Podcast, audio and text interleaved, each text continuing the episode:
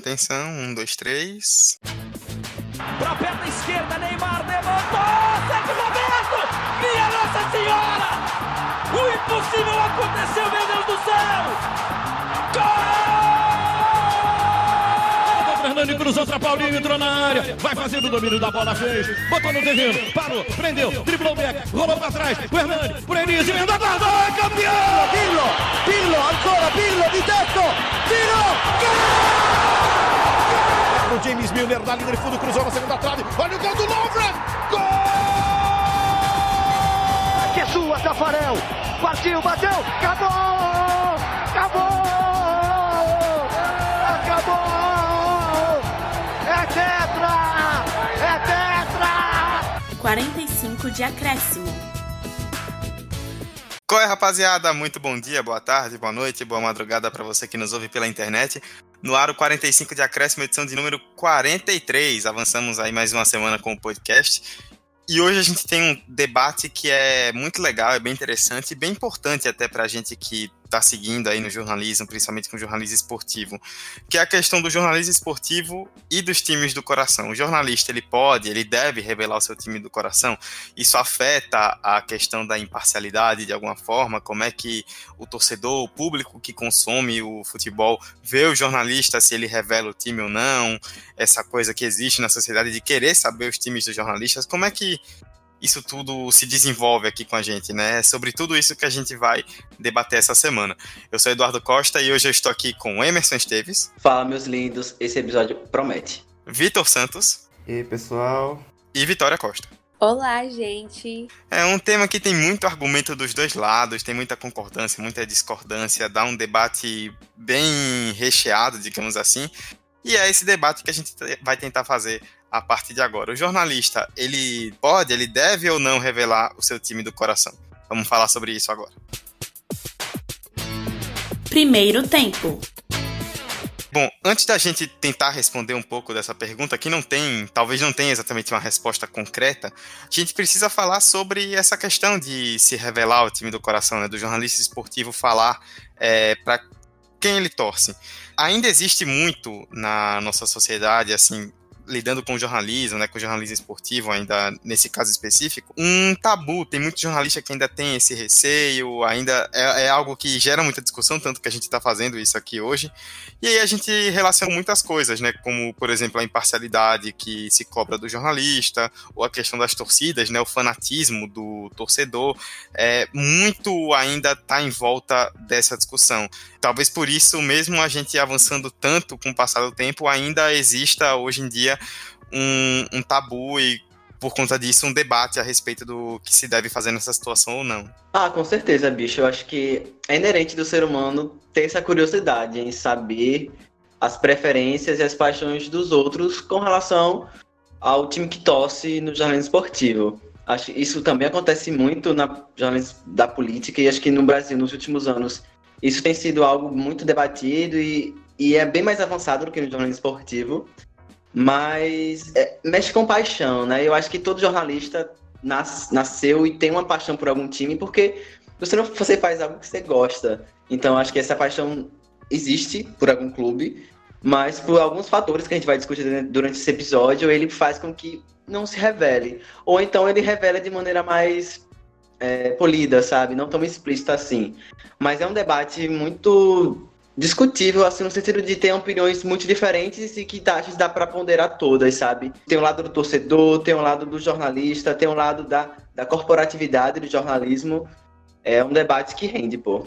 E é justamente como o Emerson falou, é inerente do ser humano ter essa curiosidade.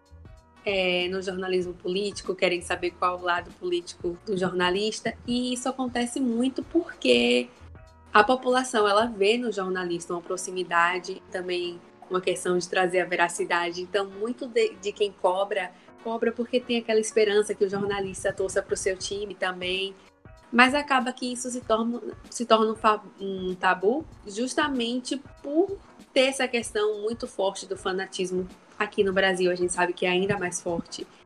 E a partir do momento que o jornalista revela o seu time, assim como tem vários que têm o seu time revelado para todos, eles começam a sofrer uma pressão, e se der uma opinião sobre o time ou sobre algum time que seja rival, já dizem que ele não está cumprindo com a verdade e não está sendo imparcial. Enfim, então por isso que ainda existe esse tabu, mas ao mesmo tempo existe a curiosidade. Quem revela sofre com, com a pressão dos torcedores, mas quem não revela também sofre porque todo mundo quer saber qual é o time. Só para me dar um pitaco rápido, eu acho que nesse episódio a gente vai acabar tocando em vários tópicos do jornalismo em si, né? Imparcialidade, verdade, pluralidade, enfim, é, diversidade. Acho que a gente vai acabar respingando nessas discussões que na academia, na universidade, a gente vê muito. Aqui vai ser muito presente esse debate é, e, e, isso que fica falando é muito verdade. Enquanto ele não fala, a pressão entre a torcida para descobrir quem ele é, procurar curtida, o que ele curtiu, que camisa ele comprou, onde foi que ele comprou, é ainda mais gigante. A pressão ainda existe, mesmo que ele não revele. É, essa pressão é, é, é, constante. Então, mesmo revelando, existe a pressão. Não revelando, também existe a pressão. O jornalista fica tipo, meu Deus. Pois é, Emerson, você puxou um gancho importante, né? Desde o começo, assim, quando a gente decide entrar no jornalismo, né, começa a estudar, passa anos ali no curso, na academia, para depois partir para o profissional, é, se cria muito uma ideia de que nós temos que ser isentos, assim, completamente neutros e alheios a tudo que está acontecendo. Mas, na verdade, o jornalista, ele é um ser humano. E quando ele entra, por exemplo, numa academia para começar a estudar o jornalismo, ele tem visões, conceitos de vida, de sociedade que podem ser mudadas ou não, mas que ele já carrega de antes. E isso está em todas as esferas da vida, né? O futebol é uma delas. Se você acompanha o futebol desde cedo, você pode não torcer para algum time, você pode não ter uma grande simpatia por algum time, mas no fim das contas é meio que uma exceção. Todo mundo acaba ali nutrindo alguma torcida ou uma simpatia por alguma instituição. Mas por conta dessa imparcialidade que é cobrada pelo jornalismo, a gente ainda tem é, as pessoas ainda têm muita dessa, né? Ah, você não pode torcer para ninguém, você não pode ter o seu time. E a gente sabe que muitas vezes o jornalista, como vocês já citaram, ele pode não revelar, mas lá no fundo ele tem o time dele mas é, por conta desse ideal de imparcialidade, que o jornalista ele tem que viver numa bolha meio que alheio de tudo, é, as pessoas preferem acreditar que isso não existe quando nem sempre isso é verdade. Bom, muitos, muitas pessoas vão falar que não existe imparcialidade no jornalismo, né? justamente por, por esse fato da pessoa já ter consigo, já carregar consigo é, culturas, já carrega consigo ideologias, preconceitos, mas a gente não pode confundir imparcialidade com o profissional se posicionar a respeito de, de um determinado de uma determinada bandeira, de uma determinada posição ou mostrar de maneira involuntária sua determinada bandeira, como o caso de acompanhar o jogo do seu time no estádio, como o caso de curtir páginas e fanpage e as pessoas acabarem descobrindo isso. Mas o que o jornalismo de fato é, vale por si como, como um dos pilares é se manter profissional acima de tudo, independente do time. E em muitos casos há é, pessoas que se mostram, é, jornalistas esportivos, que falam: ah, não, eu torço para determinado time. Às vezes ele nem fala, às vezes as pessoas mesmo que supõem devido às atitudes que ele toma em estádio e torcer e tal. E acaba não interferindo no seu trabalho, né? Não, não, acaba não levando isso para o, o, cenário de trabalho, é sendo clubista. Há casos, há casos e casos, né? Há casos que sim, há casos que não. Mas aí a gente tem que sempre avaliar e refletir se de fato é jornalismo, se de fato é, há um nível de profissionalismo ou não naquele conteúdo, naquele programa. E aí o que sempre vai valer é justamente essa, essa habilidade do jornalista em saber qual vai ser a melhor atitude para si. É se abster desse debate e não falar sobre o seu time e continuar trabalhando, e isso é totalmente normal. Como também não ter medo de, de se pronunciar para qual time torce, mas ter consciência de que vai haver uma cobrança maior. Porque aqui no Brasil, com o fanatismo da torcida e com o fanatismo da própria população brasileira em si, em que cobra e julga muitas vezes o profissional do jornalismo da mídia por levantar determinadas bandeiras, e aí é muito além do futebol, né? Leva a casos na política também, direto. Então, o jornalista que tem que ter esse domínio e tem que ter esse equilíbrio, que é justamente o fundamental para manter a informação, para manter o debate jornalístico sempre como jornalístico e não como clubismo. É muito engraçado quando a torcida ela cobra uma imparcialidade do jornalista, que basicamente é emitiu uma opinião, é, a partir do momento que o jornalista emite uma opinião, ele está sendo parcial. Eu discordo muito dessa visão, porque para você emitir uma opinião, é, você tem que pesquisar, você tem que mergulhar no assunto, você vai ter que olhar as variáveis, você vai ter que fazer um trabalho jornalístico que exige um grau de apuração muito grande. Então, ok, todas as nossas posições enquanto jornalistas são parciais, em certa forma, porque a gente vai criar enfoques, a gente vai criar recortes, a gente vai escolher usar tal fonte e não usar tal fonte. Então, imparcialidade, engraçado como a gente entra no curso, é uma noção que a gente tem que alcançar, mas no decorrer do curso, quando a gente já caminhando para o final, como a gente está, a gente vê que, mano, é bem utópico, porque a gente escolhe tudo, basicamente. Então, é uma cobrança é, desproporcional à atuação jornalística, entende? Porque o jornalista ele vai ter que emitir opiniões por exemplo, o é, Vitor falou de jornalistas que falam seus times. Eu acho que o contexto deles é muito propício para isso. Por exemplo, os Mauros, o Mauro Betting e o Mauro César. Para eles, falar o time deles não vai impedir que eles ex executem a profissão deles. Ok, a internet está aí para difundir é, a quantidade de xingamentos e de comentários negativos para eles sobre essas torcidas. Mas isso não vai ser empecilho para a atuação deles, isso é o ponto, sabe? Eles não vão contratar ele ou deixar ele contratar porque ele torce para tal clube. Ao contrário de outro contexto de um jornalista que está começando agora e está em um cenário muito mais polarizado, em uma praça que tem dois clubes que rivalizam muito, para esse cara falar sobre o time que ele torce vai ser muito difícil. A pressão vai ser ainda mais incisiva. Então, acho que a cabe à torcida entender qual é a atuação realmente do jornalista, a profissão, a profissão jornalista, para depois vir cobrar essa, essa imparcialidade, imparcialidade que eles tanto pedem, que na verdade não é uma imparcialidade que eles pedem. Eles pedem que eh, o jornalista emita a opinião que eles querem. E, mano, isso não é jornalismo. E revelar o time, a gente pode dizer que se assemelha a um posicionamento. É como Emerson falou, quando você é um jornalista mais consagrado, para você é mais fácil você revelar seu time, mesmo que seja um time que, é, que seja muito popular e isso vai gerar polêmica.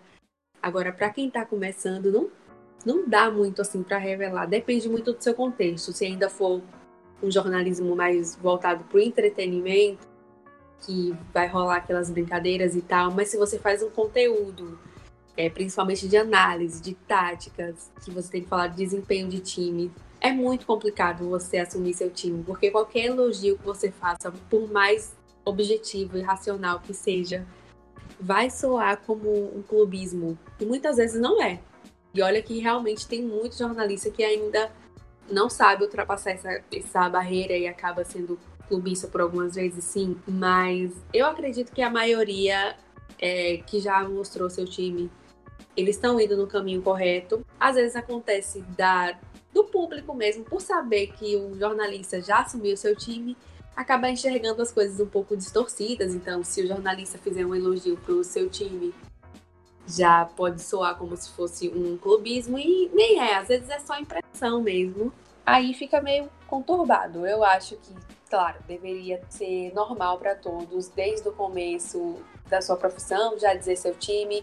Mas num país de paixões fervorosas como o Brasil é muito complicado, nem é só no futebol. Ah, velho, o que Vic falou me contempla muito, porque eu acho que a, o que a cobrança que o, que, o, que o torcedor vai ter, a partir do momento que ele sabe que determinado jornalista torce para tal time, na teoria deve ser uma cobrança mais transparente, sabe? Porque, mano, eu sei que ele torce para tal clube, mas a opinião dele foi embasada em tais dados, foi embasada em uma série de estudos que ele fez que independe que ele torce para aquele time, entende? Eu acho que dá um ar de transparência, que é um conceito que a gente também trabalha no jornalismo, e além de trazer uma relação muito mais madura com o torcedor. Não sei se esse torcedor brasileiro está tá preparado para ter essa relação ainda, por, por justamente esse, essa paixão fanista que Vic também falou, mas eu acho que é um ideal que a gente deveria buscar, sabe? Essa transparência, acima de tudo, transparência. E o argumento de quem defende isso é justamente esse, né, de que é, o jornalista ele vai saber lidar com essas questões e que você expondo o seu time, você meio que já acaba, digamos assim, com essa polêmica, né? E aí o que influenciaria no, no caso seria a forma como esse jornalista trabalha, se ele vai trabalhar de forma mais clubista, tomando a sua posição para um time, ou se ele vai trabalhar de uma forma que as pessoas enxerguem como imparcial. Eu vou puxar como exemplo aqui, a gente perguntou né, nas nossas redes sociais o que as pessoas acham, se os jornalistas eles devem revelar ou não o time do coração. Tanto no Twitter quanto no Instagram, a imensa maioria votou que sim, que deve revelar. E aí no Twitter a gente teve uma resposta do pessoal do ADC Futebol Arte, né, uma página do Confiança, que respondeu: óbvio que sim. O bom jornalista esportivo com certeza saberá lidar com a situação, transmitindo mais verdade e confiança para seu público. A atitude de revelar seu clube do coração ajuda muito ao futebol, desde que não caia em atitudes clubistas.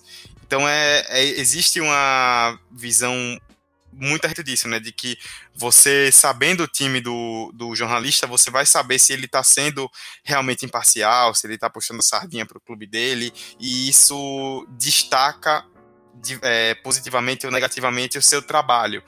E por isso muitas pessoas defendem que o jornalista sim deva revelar o clube do coração, né? O que é que vocês acham?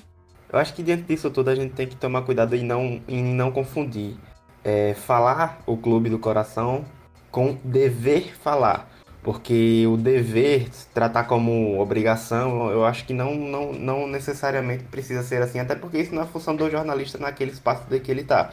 É, eu acho que deve ser algo natural e voluntário mesmo, não algo que é, acontece diante das atitudes do dia a dia dele, porque ele tem uma vida fora daquele ambiente de, tra de trabalho.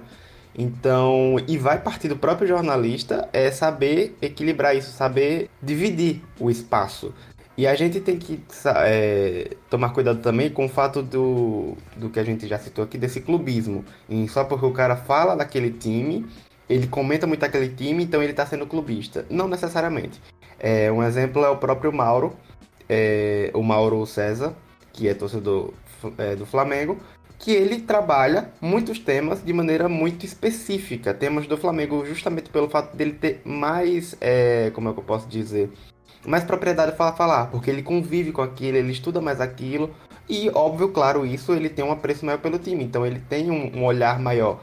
Mas muitas vezes ele não tá falando tanto daquilo e é clubista. Muitas vezes ele fala e traz informação de um jeito mais apurado do que outra pessoa que não acompanha tanto o time assim.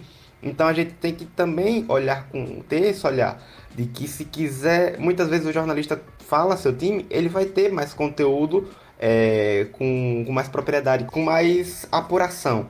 Então, é, sempre tem esse sempre tem esse equilíbrio para tomar nesse debate. É um, é, há casos também que jornalistas sempre que falam sobre o clube vai estar tá, muitas vezes em determinados debates tomando cuidado para não pisar em ovos. Então, por isso que muitas vezes muitos jornalistas acabam se abstendo desse debate, acabam não não, não falando, porque para ele acaba sendo mais fácil. É, como falaram aqui também, de que muito, em muitos debates, muitos locais de profissão, não é necessário ter essa, essa transparência. Então é algo opcional e algo que vai de cada um. Velho, eu acho que eu entendo os que não. Os que escolhem não revelar seus times pelos fatores que a gente já mencionou aqui. A violência parte da torcida, é, o, rechaço virtual, ou então até no, no mano a mano, pessoalmente. Eu acho que é um medo presente entre nossa comunidade atualmente. Então, eu não julgo quem não quem opta por isso e por outras escolhas também, além de contexto, o local em que está trabalhando, a praça que está trabalhando. Mas, ao mesmo tempo, eu acho que seria muito massa se a gente pudesse fazer isso de forma aberta claro e transparente. Falar o time, beleza, o time é esse, mas esse não é o ponto mais importante da minha profissão, beleza? Eu, como uma pessoa humana e que sou fã de futebol, eu torço pra tal clube, mas isso aqui é um fato que não é tão relevante assim, sabe? Mas eu acho bom que isso ocorra e espero que essa seja uma onda contínua de vários outros jornalistas acabem acabem falando seus clubes, mas eu também não vejo como obrigação, como o Victor falou, mas eu vejo como uma onda natural que isso aconteça.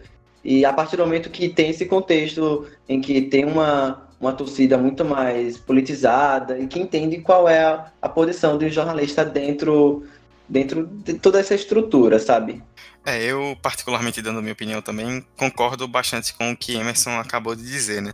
É, é, bem compreensível o jornalista que não queira revelar, né? Ainda mais nos tempos atuais, onde você não só é, critica a, a escolha do jornalista, o, o fato, como você também, muitas vezes, muita gente duvida passa a duvidar da capacidade do jornalista, passa a duvidar do, do porquê ele está ali trabalhando, justamente pelo fato dele ter o time, algo do tipo, ah, ele revela, digamos, sou torcedor do Bahia. Aí ele faz um comentário criticando o Vitória e começa a ser linchado, tipo, ah, esse aí tinha que ser torcedor do Bahia mesmo, para ficar criticando e tudo mais. As pessoas passam a duvidar dessa capacidade do jornalista de estar ali, única e exclusivamente porque ele tem um time, que é algo que muita gente no Brasil tem, né? Mas é isso, assim, acho que deveria ser um processo mais natural. Talvez as pessoas, como já foi citado no começo do, da argumentação aí, talvez as pessoas ainda não estejam tão preparadas para isso, né? Por conta de todo esse ideal do jornalismo e tal, a gente ainda tem uma ideia de que ah, fulano revelou o time dele. E aí quando fulano não revela, ah, vamos ficar ali procurando postagem, é, falas dele para saber para quem ele torce, se tem alguma pista e tudo mais. Mas, assim, deveria, a questão é essa, né? Deveria ser algo, é, como é que eu posso dizer? Irrelevante. Irrelevante no sentido de tipo, ah, ele tá time tal, tá bom.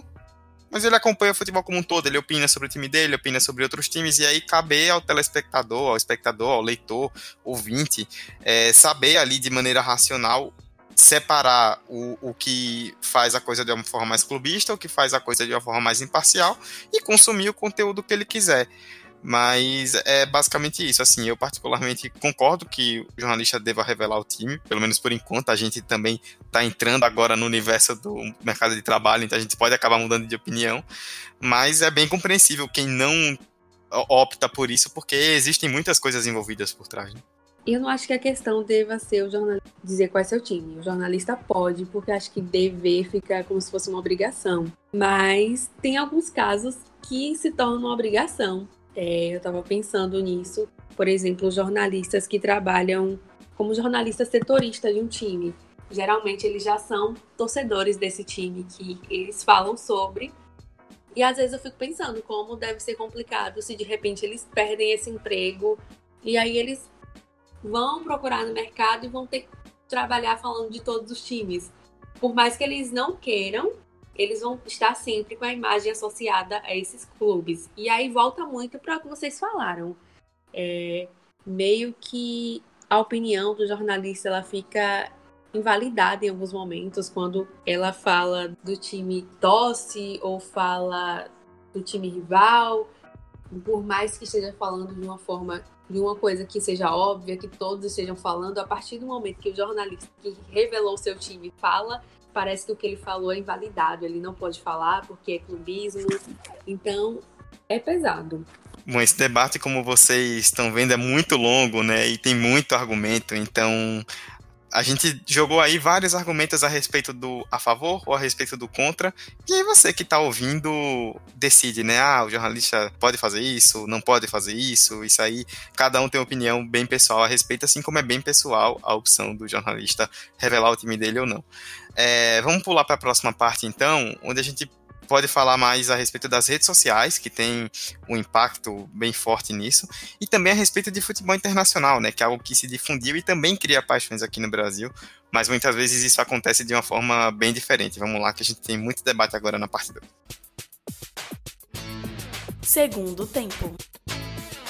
Bom, algo que influencia bastante nesse debate do pode ou não pode revelar o time do coração é o advento das redes sociais, né? Nos últimos tempos tornou-se muito mais fácil dar opinião e aparecer para a mídia, né? E consequentemente você é, isso acaba sendo potencializado né, com essa questão do time. Ah, vai buscar uma foto antiga, um, um print, algo que, ele, que o jornalista curtiu para tentar identificar isso. Por um lado, o jornalista ali que revela o time do coração, ele consegue atrair um público maior da torcida do seu time, às vezes na rede social, emitindo opiniões, é, falando de forma mais embasada sobre o clube dele, o que está acontecendo, ele ganha um público maior com isso em alguns momentos. Mas, por outro lado, também existe, não vou dessa perseguição, que é um termo um pouco forte, mas essa coisa, né, do torcedor de querer buscar o tempo todo ali na rede social alguma pista, algum indício, e aí quando descobre o time, usar essa rede social como uma forma de canalizar, às vezes, uma opinião agressiva em cima do jornalista, Vicky. Cria uma, uma faca de dois gumes que nem sempre é algo fácil de lidar, né? é como a gente disse no primeiro bloco, logo no começo. O brasileiro tem essa curiosidade. Se tem uma coisa que a internet facilita, é a vida do curioso, né? Porque você faz uma busca, o Twitter principalmente, se você busca o perfil de, de um jornalista, mais o nome de um time, você consegue encontrar o que ele falou sobre esse time antes dele ser formado, antes dele trabalhar. E ali para você encontrar um time que ele torce, ou então os times que ele não gosta, é muito fácil. A internet ela vem como facilitadora para isso.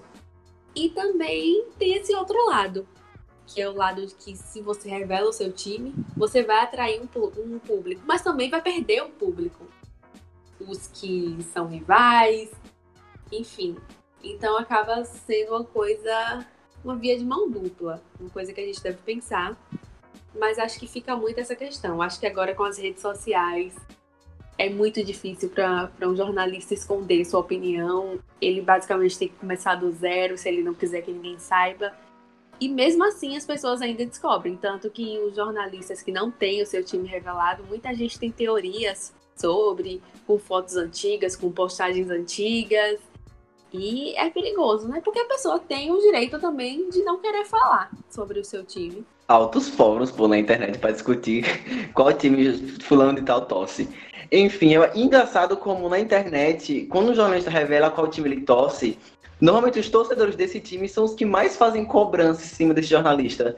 Eu vejo muito o Mauro César e o Vitor Sérgio Rodrigues passando por isso. Eles, como flamenguistas, normalmente quando eles emitem opiniões fortes e críticas em relação ao Flamengo, os próprios flamenguistas são os primeiros a criticar eles. Pô, velho, você é flamenguista, não sei o que, está criticando o próprio clube. É falta essa noção, sabe, de papel de jornalismo em falar o que é necessário, sabe? E às vezes não é o que você quer ser, o, o que você quer ouvir. E é meio essa onda, se fala de perder e agremiar público, eu acho que é questão da politização do público mesmo. Eu acho que quanto mais o público está interagindo com o jornalismo no sentido de saber o que está acontecendo, no mundo do futebol e qualquer esporte que for, é, não é a opinião pessoal ou gosto pessoal do jornalista, que a gente sabe que todos eles têm, mas como o Vic falou, ninguém é obrigado a falar nada. Mas é entender real a função do jornalista que está ali para passar informação, passar notícia, emitir opinião, se for o caso. Mas é muito curioso esse, esse fato de quando o jornalista ele revela o clube, normalmente os torcedores desse clube são os primeiros a fazerem críticas e os primeiros a a fazerem, a perseguirem, perseguir é uma palavra forte, mas os primeiros a caçarem mais e fazerem comentários ofensivos e coisas do tipo. Bom, é, foi engraçado que estudando para essa pauta, é, logo de cara já me deparei com listas e, e, listas de 100 jornalistas e seus times. Então isso demonstra claramente o interesse do torcedor em querer saber para qual é a camisa que aquele jornalista veste, qual é a, a história daquele jornalista. E isso nada mais é do que, como a gente já falou aqui várias vezes, transparência. Só que também vale lembrar que muitas vezes os dois, os dois jornalistas acabam sofrendo. Tanto aquele que se abstém desse debate e prefere não falar, quanto o jornalista que de fato fala, de veste sua camisa sem, sem medo algum. Que é quando o público ataca a emissora, o canal ou até o programa. Que muitas vezes acontece sempre isso, quando o programa é muito é, há muita tendência para os times do Rio, quando o programa A ou B há muita tendência para o time de São Paulo, enfim, sempre há esse, esse debate. E muitas vezes acaba, é, quem acaba sendo atingido é os dois jornalistas, né? tanto o que se ausenta quanto o que é, se pronuncia sobre esse debate. Então, muitas vezes acaba faltando um pouco de maturidade do torcedor. É tudo bem querer procurar, tudo bem investigar, como um Sherlock Holmes, o, o time para qual torce aquele jornalista, mas saber também diferenciar cada, cada momento de que isso precisa ser debatido, que é o time dele. É, eu vou citar aqui dois casos rapidinho antes da gente passar para o último tópico. O primeiro é o que vocês já citaram algumas vezes durante o episódio, né, do Mauro César Pereira, da ESPN, que é um jornalista bem conhecido por revelar abertamente que é flamenguista e ter várias opiniões fortes sobre o Flamengo e tudo mais, e sobre outros temas também. É, ele revelou o clube dele, né, no caso o Flamengo, depois que ele foi assistir um jogo do Flamengo no estádio, tiraram a foto dele na arquibancada e começou a circular nas redes sociais. E aí eu lembro que isso foi num domingo à tarde, né, um jogo domingo à tarde, e no domingo à noite o grande debate da rede social era ele. E aí depois ele acabou revelando o time e tal. Não sei se era algo que ele planejava fazer ou não, mas acabou fazendo por conta dessa pressão. E tem outro caso que eu lembro bastante, que é o do Felipe Garrafa, que é um repórter da Bandeirantes. Num jogo Corinthians e Vitória, né? Vitória ganhou por 1 a 0 do Corinthians em São Paulo. Ele foi entrevistar o Wagner Mancini na coletiva, que era técnico do Vitória. E ele falou, né? Não, Vitória teve pouco mais de 20% de posse de bola, só uma finalização no jogo todo. Aí o Mancini começou a questionar, dizendo que e, é, isso não era verídico, que ele não tinha assistido ao jogo. E aí é, ele disse que ou ele não tinha assistido o jogo, não estava no estádio, ou ele era corintiano. E aí o, ele começou a dizer, não, sou jornalista, não sei o que, papapá. E na mesma noite começaram a catar posts antigos do próprio Garrafa em rede social falando do Corinthians, tipo, torcendo pro Corinthians abertamente. E aí, isso que é de 5, 6 anos antes, que já era em outro contexto, e aí começaram a usar isso para atacar o jornalista.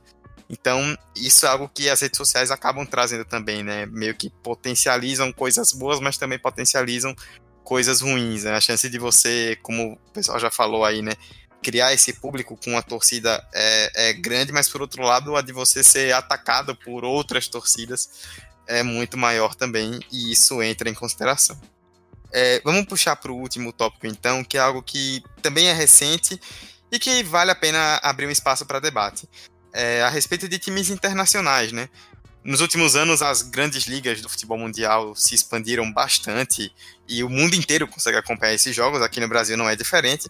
E com isso, a gente tem várias, várias pessoas que torcem né, para times da Inglaterra, times da Espanha, da França, da Alemanha, da Itália, por aí vai. É, e nos casos dos times internacionais, é, existe. Como é que eu posso dizer? Existe. Eu vejo que um pouco de uma tolerância um pouco maior, né? Por ser um time que não tem uma ligação com a cultura brasileira, por ser algo de fora. Você vê jornalistas que não revelam, por exemplo, seus clubes no Brasil, mas que revelam seus clubes no exterior. Ainda há um pouco mais de tolerância nesse sentido, que era algo até que a gente imaginava que seria o ideal para times brasileiros, mas que não acontece tanto. Mano, eu não sei. Eu não sei se eu concordo totalmente com o que você falou em relação à tolerância. Porque, velho, eu vejo que nos últimos tempos, últimos anos, principalmente, certos clubes europeus têm ganhado a preferência de muitos, muitos torcedores brasileiros. Eles são o primeiro clube dos, desses torcedores. Então, normalmente a cobrança por essa imparcialidade, entre aspas, diante de jornalistas é muito grande ainda. Então, tem um jornalista que abertamente torce por Barcelona, torce por o Manchester United, enfim a cobrança eu acho que ainda vai ser ainda maior para esse, esse torcedor específico que eu falo, que tem como primeiro time esse clube europeu. Mas de forma geral, assim, eu acho que é uma rola um apaziguamento maior do que em relação aos clubes brasileiros, porque você já falou, né, essa questão do contexto aqui importa muito, muito, o contexto de atuação do jornalista, mesmo ele sendo um correspondente, ele está reportando para o Brasil, que não é o mesmo país desses, desses times europeus. Mas eu acho que a cobrança sempre vai estar tá lá, sabe? Sempre vai estar tá lá presente, essa cobrança. E catando, assim, em relação à forma como analisa até o clube. Se o cara faz um vídeo pro seu canal no YouTube analisando tal clube de uma forma que não contou um título que, que ele teve em 1500. Mano, vão falar que ele torce pro rival. Então, eu acho que isso tá inerente no jornalismo esportivo, aparentemente. Mas o peso. É, os pesos são diferentes. É, sim, os pesos são diferentes. Eu já, durante minha própria fala, eu acabei já mudando um pouquinho de opinião. Eu também discordo que exista uma tolerância. Eu acho que existe uma tolerância maior, mas não chega a dizer que existe uma tolerância real.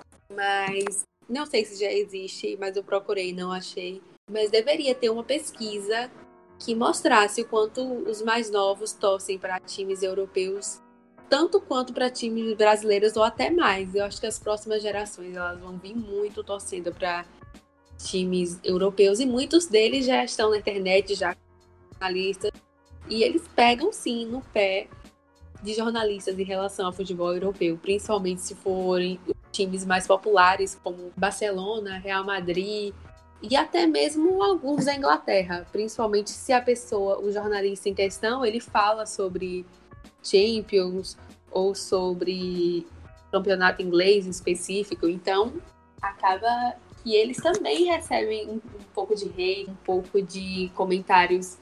Ah, você fala isso porque torce, deve torcer para tal time, ou então se ele já fala isso porque você torce para esse time. Então eu acho que hoje em dia tá bem próxima a situação. Eu acho que não acontece muito se o jornalista torcer para algum time não tão conhecido ou menor, não sei.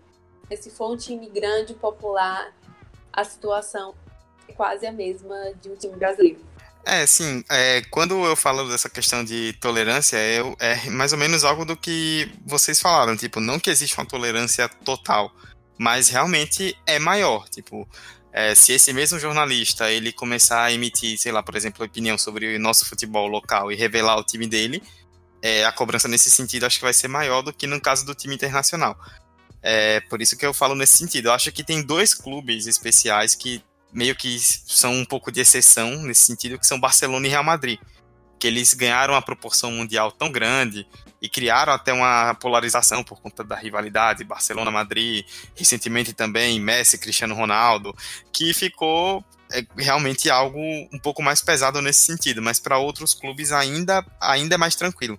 E quando eu digo ainda, eu falo com um pouco de preocupação, porque, querendo ou não, a gente que acompanha futebol sabe que é muito chato, né? Essa discussão, às vezes, quando o cara emite uma opinião e, ah, tá criticando tal time porque torce pro rival, porque torce para outro, ou tá elogiando demais time tal, deve torcer para ele para ser assim. Querendo ou não, é algo que fica às vezes chato, saturado de discutir. Um dos, um do, acho que até um dos atrativos para algumas pessoas de acompanharem o futebol internacional, de se abrirem como torcedores de times internacionais, é justamente de não ter tanto essa pressão como no caso de um time nacional. Pelo menos isso é a minha visão.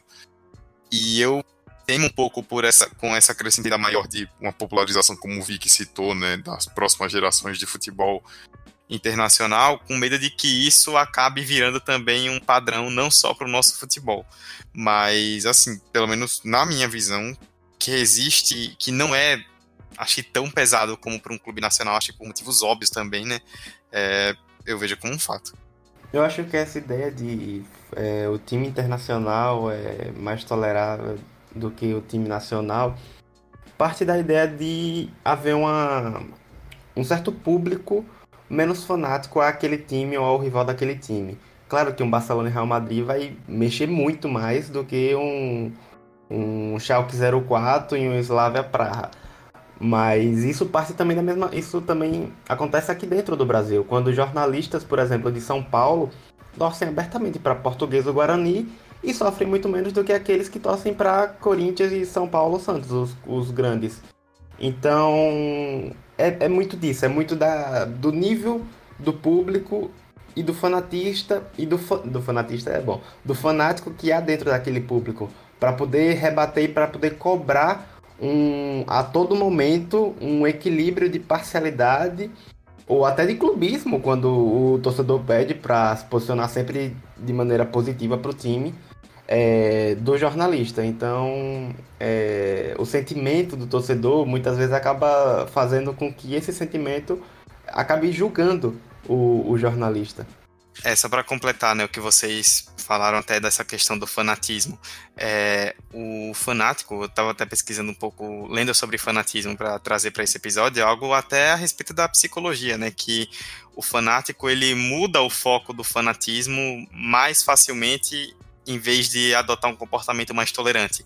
Então, assim, em vez de ele passar a tolerar tal jornalista porque velou um time, em vez disso ele começa a achar outras formas de, por conta dessa revelação, é, atingir esse jornalista. E então é algo que é muito complexo, né? Vocês ouviram durante todo esse debate que é difícil chegar num consenso. Você que está ouvindo talvez tenha uma opinião é, e tinha uma opinião e agora tem outra, ou então tem opinião e tá pensando, pô, quanta besteira esse pessoal tá falando, porque não é algo tão simples. Antes da gente encerrar para valer mesmo, eu queria trazer duas contribuições também que foi, foram muito importantes para a gente. A gente pediu opiniões de duas pessoas nessa, nesse debate. A primeira que você vai ouvir é o Gerson Barbosa, que é jornalista lá de Fortaleza, ele é setorista, né, cobrindo os clubes da capital, os clubes de Fortaleza, da capital do Ceará, para a rádio O Povo CBN, lá do, de Fortaleza. Ele já trabalhou em jornal, agora está trabalhando lá na rádio também, na O Povo CBN de Fortaleza. E do Maurício Simões, que é do podcast Melwood Pub, que fala sobre o Liverpool, né, ele que é abertamente torcedor do Liverpool, aborda um pouco mais também essa questão dos clubes internacionais, mas também traz para a esfera brasileira e eles têm opiniões que em algum ponto divergem um pouco a respeito disso. Então a gente vai trazer agora essas duas opiniões, primeiro a do Gerson, depois a do Maurício, para acrescentarem também nesse debate. Fala galera do 45 de Acréscimo, tudo bem com vocês? Aqui quem fala é o Gerson Barbosa, setorista do Ceará para a rádio O Povo CBN aqui de Fortaleza.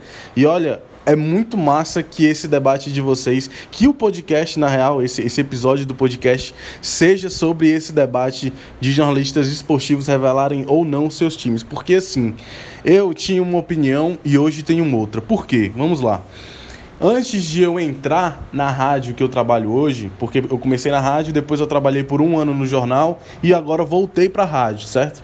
Antes de eu entrar para a rádio, antes de eu começar a conviver com o jornalismo esportivo de perto, eu achava que os jornalistas eles pod poderiam é, revelarem os seus times sem problemas, porque eu acho que o trabalho da pessoa, a competência, o profissionalismo, ele deve ser, ele deve ficar acima da sua torcida por um time, entendeu? E eu acho que assim, Muitas pessoas que eu conheço pensam dessa forma. Muitas pessoas próximas a mim pensam dessa forma. Só que quando eu entrei, que eu comecei a trabalhar com essa galera, eu vi que a coisa não é bem assim. Os torcedores eles são muito, muito, muito irracionais em sua grande maioria. Principalmente, principalmente não, no caso aqui do Ceará, certo? Não posso falar por aí em questão de Sergipe ou outros lugares do país, mas aqui no Ceará os torcedores eles são um pouco irracionais, eles trabalham mais com, com, com a questão do emocional, da paixão, do que com a razão. Então, assim, mesmo eu não revelando o meu time, porque eu acabei meio que ficando na dúvida, os torcedores me acusam. Os torcedores me acusam de torcedor do Fortaleza, de ser torcedor do Fortaleza, de ser torcedor do Ceará.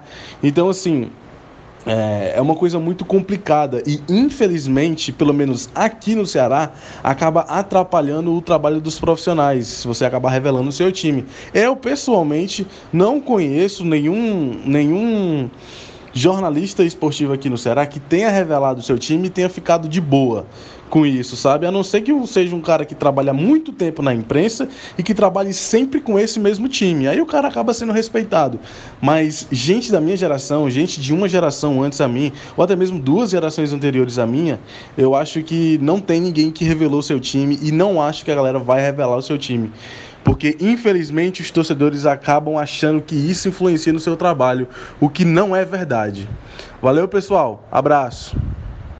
Fala galera do 45 de acréscimo, aqui Maurício Simões do podcast Mel do Pub, identificado com o Liverpool. Sobre a questão do jornalista se identificar no meio do futebol, é, é um assunto delicado de fato. É natural até que o cara se identifique com um clube de fora do país, ou sendo ele da capital, ou vindo para a capital se identificar com uma equipe do interior do estado que ele trabalha. Isso é uma coisa que acontece, mas que nem sempre reflete a grande realidade. O time de infância do jornalista, todo mundo teve um time de infância. Se não teve, é uma exceção, mas a paixão pelo esporte, ela é essencial para construir o caráter do profissional. Senão, que sentido teria o jornalista esportivo uh, estar na área, mas não ter a menor paixão? É complicado. Eu sou uma pessoa favorável ao que o jornalista se identifique, por uma questão de transparência e porque nós vivemos numa realidade completamente nova. As redes sociais expõem muito mais a pessoa. E é muito difícil hoje o jornalista fugir da sua própria história. É muito difícil. É muito difícil o jornalista conseguir se esconder. E quanto menos ele se esconder, talvez menos problemas ele venha a ter na sua carreira daqui para frente.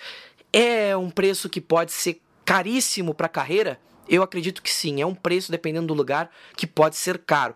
Mas tem algumas praças que eu acredito que não sejam tão problemáticas nesse aspecto. Mas é tudo questão do contexto. Se o contexto favorece, eu sou super favorável. Se o contexto não favorece, tudo bem, eu entendo que o jornalista não se identifique mas eu gostaria que isso fosse uma realidade muito maior. Eu acredito que o torcedor é irracional, eu entendo, ele não tem esse, esse, esse padrão de comportamento lógico. Mas eu acho que num mundo em que, inclusive na questão política, isso vem mudando, os jornalistas vêm abrindo o seu coração. Eu acredito que no futebol e no esporte isso é um caminho sem volta e que vai acabar atingindo a todo mundo uma hora ou outra. Bom, é isso. A gente não chegou exatamente a um consenso, é muito difícil. Talvez você também não tenha chegado numa opinião formada, mas é isso, né? A gente traz os argumentos para que você tenha uma ideia melhor do que defender ou do que não defender, mas ainda assim é um debate que talvez jamais vá acabar e sempre vai ter divergências em vários sentidos. Antes da gente encerrar o podcast para valer, vamos para o Depois dos 45 com as indicações da semana. Depois dos 45. Depois dos 45, com as indicações da semana, deixo aberto aí para vocês indicarem para o público o que quiserem. Eu vou indicar uma série inacreditável. É uma série que chegou recentemente na Netflix e fala. É, traz a investigação sobre uma garota que foi estuprada e aí cria toda a narrativa. É, tem muito, muito drama, muito suspense e vale muito a pena conferir essa série. É bem curtinha, poucos, poucos capítulos e vale muito a pena. Então, gente, para essa semana eu tenho duas indicações e uma indicação que eu tru... que vou trazer aqui que me surgiu depois desse episódio. É, a minha primeira indicação é um podcast, é o Lado Black, é um podcast muito bom que vai, ter traz... que vai trazer temáticas raciais. Eles mesmos se auto-intitulam auto Independentes e Pretos na Podosfera. Então, é um podcast que vale muito a pena é, para ficar por dentro de todo o conteúdo produzido por pessoas pretas e com temáticas muito interessantes e muito diversificadas. E a segunda é uma série, é Fleabag, uma série original Prime Video da Amazon. Mano, é uma série muito boa, é uma série, série que eu devorei, são apenas duas temporadas de seis episódios, curtinha, uma série de comédia. Assim, comédia que você fica apreensivo e quer chorar em vários momentos, sente uma angústia porque você passou por aquela situação ou algum amigo seu passou por aquela situação. Enfim, mano, é uma série muito boa ela é produzida, dirigida, enfim, ela é feita basicamente pela Phoebe Waller-Bridge, que é uma atriz muito boa, vale muito a pena. E minha terceira indicação, é, na fala de Vitor sobre os clubes grandes de São Paulo, ele citou apenas Corinthians, São Paulo e Santos. E vou trazer aqui uma indicação, o livro Meu Nome é Enia, Palmeiras, o maior campeão do Brasil, especificamente para Vitor. Vamos conhecer a história do maior campeão nacional, hein, Vitão? Maravilhoso, beleza, vou ver depois. Ainda bem que eu tava fora, bicho, porque eu ri de um jeito aqui, velho, com essa indicação. Que momento maravilhoso. Eu, eu amo esse podcast. Ai, meu Deus, deixa eu fazer minha indicação então. É, a minha é relacionada a esporte, como 95% das indicações que eu faço aqui. É, eu vou indicar um canal no YouTube chamado Saque Viagem, que tem um site, que também tem uma loja, que fala de voleibol que traz muito conteúdo interessante sobre vôlei. E estou indicando especificamente o canal no YouTube porque eles têm um quadro que vira praticamente o único do canal, que é o Mais Vôlei, por favor, que é da Vanessa Kian, que é jornalista, ou Kian, confesso que não sei exatamente a pronúncia, com o Kaká Bezok, que foi jogador, assistente técnico e treinador de vôlei em vários clubes do Brasil. Eles fazem vídeos semanais falando sobre as notícias do vôlei, analisando questões táticas, muita coisa bem interessante sobre o vôlei vôlei é um esporte maravilhoso, mas infelizmente não existe tanto debate a respeito dele é, na mídia em si, e eles trazem algo que é muito interessante e vale a pena. Eu gosto bastante, acompanho toda semana os vídeos do canal. E para quem gosta de vôlei, é só pesquisar Saque Viagem ou então Mais Vôlei, por favor, e vai achar tudo direitinho lá no YouTube. Vale a pena. Bom, é isso. Encerramos mais uma edição, a edição 43 do 45 de Acréscimo. Muito debate, muito argumento, não necessariamente um consenso, mas é isso aí. A gente espera que vocês tenham gostado e saibam que esse tema é realmente difícil de debater, de se chegar em, em algo comum, mas vale a pena, né? Conversar sobre isso é muito importante e é necessário para saber até, é, algumas coisas a mais a respeito do jornalismo esportivo. Emerson Esteves, valeu pela participação e até semana que vem. Valeu, Dudu, valeu, pessoal. Eu acho que esse tipo de debate não é aquele que a gente tem o objetivo de chegar a um consenso, né? Mas de trazer a pauta para debate. Eu acho que a gente cumpriu bem esse papel, trouxemos várias ferramentas para você pensar esse problema no seu dia a dia. Valeu, até a próxima. Exatamente, né? Não necessariamente o objetivo é chegar num consenso com isso. Vitor Santos, valeu, até a próxima. Valeu, Dudu, valeu, pessoal. É, debate muito bom, debate fundamental, é, tanto para o esporte como para o jornalismo, e foi muito bacana aqui mais uma vez. E você que está ouvindo, segue lá nas nossas redes sociais e nos acompanhe sempre. Grande abraço. Boa, Vitor fazendo o trabalho de divulgação, ajudando o, o host nesse sentido, né? Muito bom. É, Vitória Costa, brigadão e até a próxima gravação. Obrigada, gente. Valeu, meninos. E até a próxima, até o próximo episódio. Boa, para você que quer conversar com a gente, já sabe, né? 45 de acréscimo nas redes sociais, né? Tudo junto, 45 de acréscimo no Instagram e no Twitter. O e-mail é 45 de. Mande sua crítica, seu comentário, sua sugestão de tema, o que você quiser falar pra gente aí de maneira construtiva, a gente está aceitando. Ouça a gente nos mais diversos agregadores, né? Spotify, iTunes, Google Podcasts, Castbox, onde você quiser ouvir. Avalie a gente lá também pra gente ficar bem posicionado no, nos agregadores. E é isso, eu sou Eduardo Costa e você acompanhou mais uma edição com a gente do 45 de Acréscimo. Até semana que vem, tchau, tchau. Minha Nossa Senhora! O impossível aconteceu, meu Deus do céu! Fernando cruzou para Paulinho, entrou na área, vai fazendo o domínio da bola, fez, botou no terreno, parou, prendeu, driblou o back, rolou para trás, o Hernani, por Elise, emendou, guardou, é campeão! Pirlo, Pirlo, ancora Pirlo di tetto, tiro, gol! O James Milner na linha de fundo, cruzou na segunda trave, olha o gol do Lovren, gol! Que é sua, Tafarel, partiu, bateu, acabou, acabou,